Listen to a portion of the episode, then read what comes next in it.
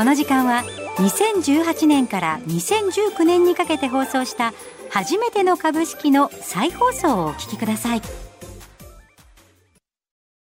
初めての株式。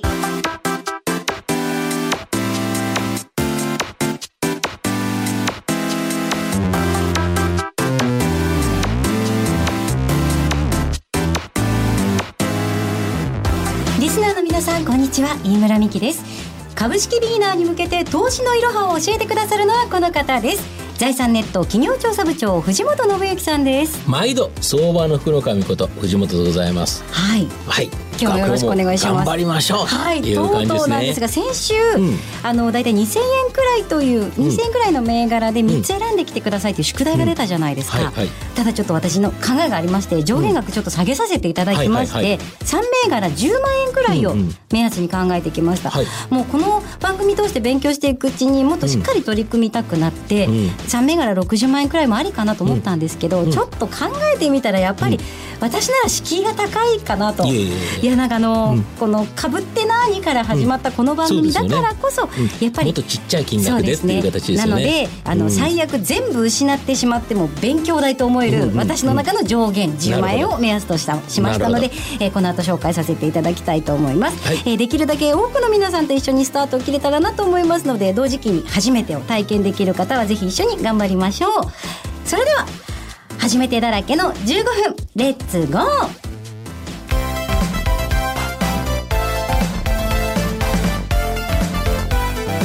株式レッスン。 One、two、three。さて藤本さんよろしくお願いします。はい今日のテーマは、うん私選定、はい銘柄についてです。そうですね。はいまあ前回の宿題なんですけど、まあ飯村さんに気になる銘柄ピックアップしてくださいという形で、まあ今、えーおっしゃったのが、まあ10万円で買える3つの銘柄とはいいうことですよね。はい実際にどの銘柄を選ばれたのか、ここで発表していただけますでしょうか。はい。では3つ発表させていただきます。はい1つ目、はい。えーフィードワン。はい。続いて、えー DDS。はい。そして、アライドアーキテクツ。この3社をピックアップいたしました。なるほど。フィード1は2060の東証一部と、はいえー DDS が3782の、えー東証マザーズですね。はいで、アライドアーキテクツが、えー6081の東証マザーズ銘柄とはいいうことなんですけど、はいこれ一つ一つですね、ちょっと聞きたいと思うんですけど、はいフィードはなぜ注目されたんですか？これはですね、はい本当に身近な話題なんですけど、うん。埼玉に住んでるお友達が、ついに私の駅前にも鳥貴族ができたってものすごく喜んでたんですよ。それで、やっぱりあの、憩いの場になってるようなんですよ。うんうん。それもどうやら親世代、それよりも上の世代が、うんうん。で、あの、やっぱ年配の方も集いやすいですし、価格帯も手頃で、通うにはもってこい。うん。で、鳥貴族調べてみたら、うん。2021年までに1000店舗を目標にされてて、はい。じょもう順調に伸ばしてるっていうのを見まして、ん。今後ますます鳥の需要が高まるのではとなるほど思った結果、うん。飼料業界っていうんですか？家畜とか養殖業向けの、あの、動物たちのご飯を扱っている業界に目を向けまして、うんうんこのフィードワンを選ばせていただきました。なるほど。ちょっと鳥貴族株価高いですからね。そうなんです。鳥貴族は買えないと思ったので、じゃあ他に何かっていうところでした。10万円っていう限定があると、はいまあ会社が良くても買いづらいということですよね。はい、えーこちらの収録日が現在ですね、7月2日なので、うん7月2日現在では220円ぐらい。前後という形になりますね。はい。で、あとこの DDS、これ、ど何の会社で、ど、なんで選んですかこれはですね、調べたところ、あの、指紋認証のソフトの開発とかをされている会社なんですけれどきっかけとしては、ん。あの、まずサイバーセキュリティ関連会社を買いたいっていうのがありまして、はい。もう、すごいじゃないですか。そう、なんかあの、フィッシングメールもすごく成功になってますうんうんねね。はい。で、企業のホームページのハッキングとか情報の窃盗もいたちごっこじゃないですか。うんうんうん。で、IoT 家電っていうのがこう、うん。テレビなんか見てると話題になっていて、現行気になってくるのはやっぱセキュリティだなと。ん。で、今後私冷蔵庫のドアはタブレット端末になると思ってるので、はいはいはい。そうなってくるともうどんどんどんどんやっぱりこう守っていかなきゃいけないもの増えると思ったんですよね。で、7月2日の日経の朝刊でも、なんか民事裁判に IT 化の波っていう記事が出ていたので、この先もうどんどんやっぱセキュリティ業界っていうのは、注目度が高いんだろうなっていう感想を持ってこの銘柄を選びました。なるほど。はい。で、もう一つ、えーはい。アライドアーキテクツ6081。これなんで選んだんですか、これは、あの、藤本さんの番組を聞いて気になった銘柄っていうので、やっぱり私も SNS が好きなので、この SNS のプロモーション事業を行っている会社ですよね。あの、ツイッターなのかインスタなのかっていう、その SNS の主流が変わったとしても、SNS 自体は絶対なくならないだろう。まあそうですよね。っていうのが、やっぱり私の世代としての感想がありまして、で、なんかあの、海外事業にもこう展開されて、てて、海外へ向けたプロモーション事業では、その国のデザイナーさんそうなをんですよ。使ってるんですよね。はい。リフェル4っていう Facebook の広告、まあ動画広告なんていうのは、その国ごとにやっぱり好まれる広告が違うので、そうするとその国の人が作った方が、まあよりいいんじゃないのっていう形で、いろんな国の人に作ってもらうっていう感じですね。はい。なんかそこもまたいいなというふうにキャッチーだなと思いまして、えーこの3つを選ばせていただきました。こちらが現在だと、株価7月2日現在だと、うん、この6081のアライドアーキテクツの方が597円ですね。197円と、DBS が500 127円とかです27ね円。とかで、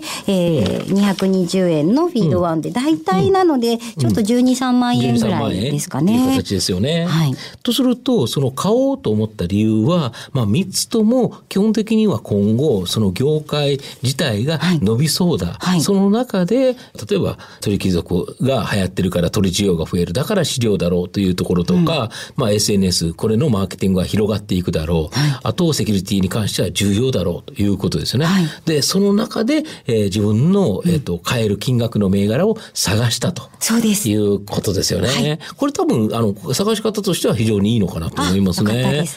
はいで、ただですね、そこから、えっ、と、その、買おうと思ってから、次にはですね、やはり割安割高とか、いろいろはい今までありましたよね。結構この3つとも下がってますよね。それは、なんか下がった銘柄を探したという感じですか？いや、そんな意地悪なこと言わないいいやいや逆に、逆に今下がってることは上がるっていうことかもしれませんからの、ね。あアライドアーキテクツに関しましては、半年前の株価を見ますと、今の倍額なんですよね。そうですよね。逆に言うと半分になっちゃってるっていう、はい、半分になっちゃってるねうん。とはいえ、うん私はうん。今、チャンスってことなんじゃないかっていう、うんうんまあ、下がってるということはそういうトレンドだよっていう、みんなもそう思ってるからだよって言われても、私はここにチャンスを感じました。なるほど。はいそれはちょっとタイミングとしては面白いなと思いますよ、逆に。だから、そういう場合って下がってる銘柄でも絶対勝ってはいけないかっていうことはないと思うんですよね。はいただ、損切りのポイントだけは決めておかなきゃいけない。なるほどうん。自分が買いますっていうところで、やはり下げ続けてる銘柄っていうのは、さすがに買っちゃダメなんですよ。はいで、下げ止まった銘柄ですよね。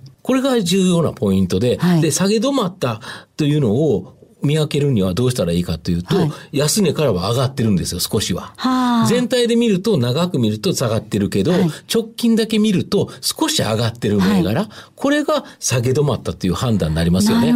ただ、これがそしたら否定されるのってどういう時ですか？否定されるの、うん。これが下げ止まったと思ったのに、えっ、と、下げ止まってなかったということは？え、ももっと悪い材料が他にあとる。いうか、単純に言うと、はい前の安値を切った時です。要は、下げ止まったっていうことは、はいある値段まで下がってから、少し上がったから、はいだからあの一番安値がはい安いところだと。直近の安値が最安値だ。で、そこから上がってるから、まあ今後上がるんじゃないかなということですよね。はいとすると、そこからまた下がっちゃって、前回の安値を切っちゃったら、はいやはりそれは間違いでしたよね。あの、勘違いってこと勘違いですよね。ですよね。まあ、いわゆるチャートで言うと騙しとかってよくあるんですけど、もう要は下げトレンドが終わって上昇トレンドになったかなっていうところで買う。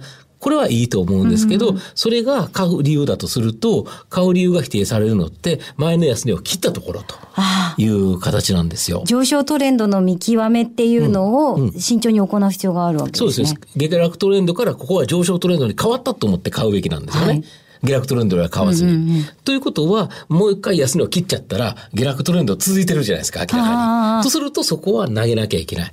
だから、まあ、今後のポイントとしてですね、えっ、と、次回のところまでで、はい僕のところでですね、やはり、この損切りポイントというのをですね、えー飯村さんに伝えてですね、はいまあ、買うタイミング、ちょっと測っていこうかなという感じがしますね。ああ、なるほど。うん実際に買買うタイミングを測るっていうのはやっぱりそういうと、そういったところなんですか、ね、チャートを見るっていうことですか、はい、やはりですね、えー、テクニカル分析っていうのが重要となってくるので、はい。うん、で、次回以降の放送の中ではですね、はい、この買うタイミングを探すために、うん、まあ今申し上げたのは、まあ安値が下がってから少し上がったところっていう言い方をしたんですけど、そしたらそれって具体的にどうやって探すのというところをですね、一つ一つテクニカル分析、いろんな分析方法あるので、まあそれを詳しくですね、お話ししていきたいなという感じなんですよね。ありがとうございます。では次回はそのあたりについてしっかりと教えていただけたらなと思います。うん、ありがとうございます。それともう一つですね、今回の、はい、あのちょっと突っ込みどころとしてですね、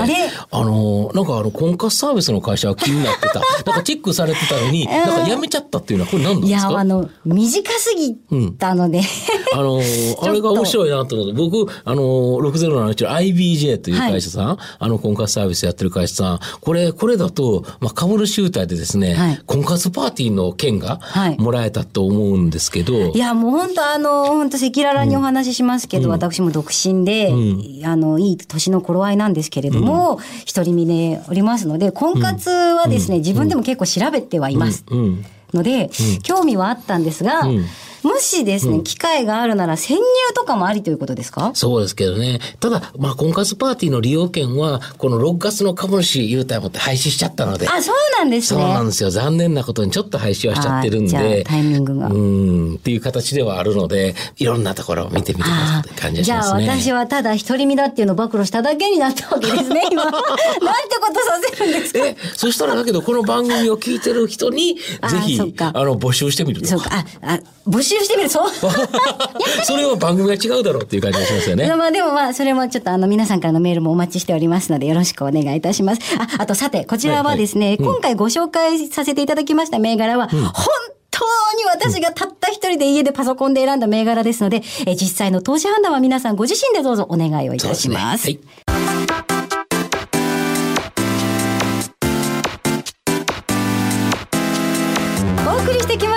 ての株式今日はたくさん発表がありましてドキドキしましたが皆さんいかがだったでしょうか？藤本さんに聞いてみたい疑問質問も随時募集しておりますので皆さんお待ちしております。それではここまでのお相手は藤本信之と飯村美希でお送りしました。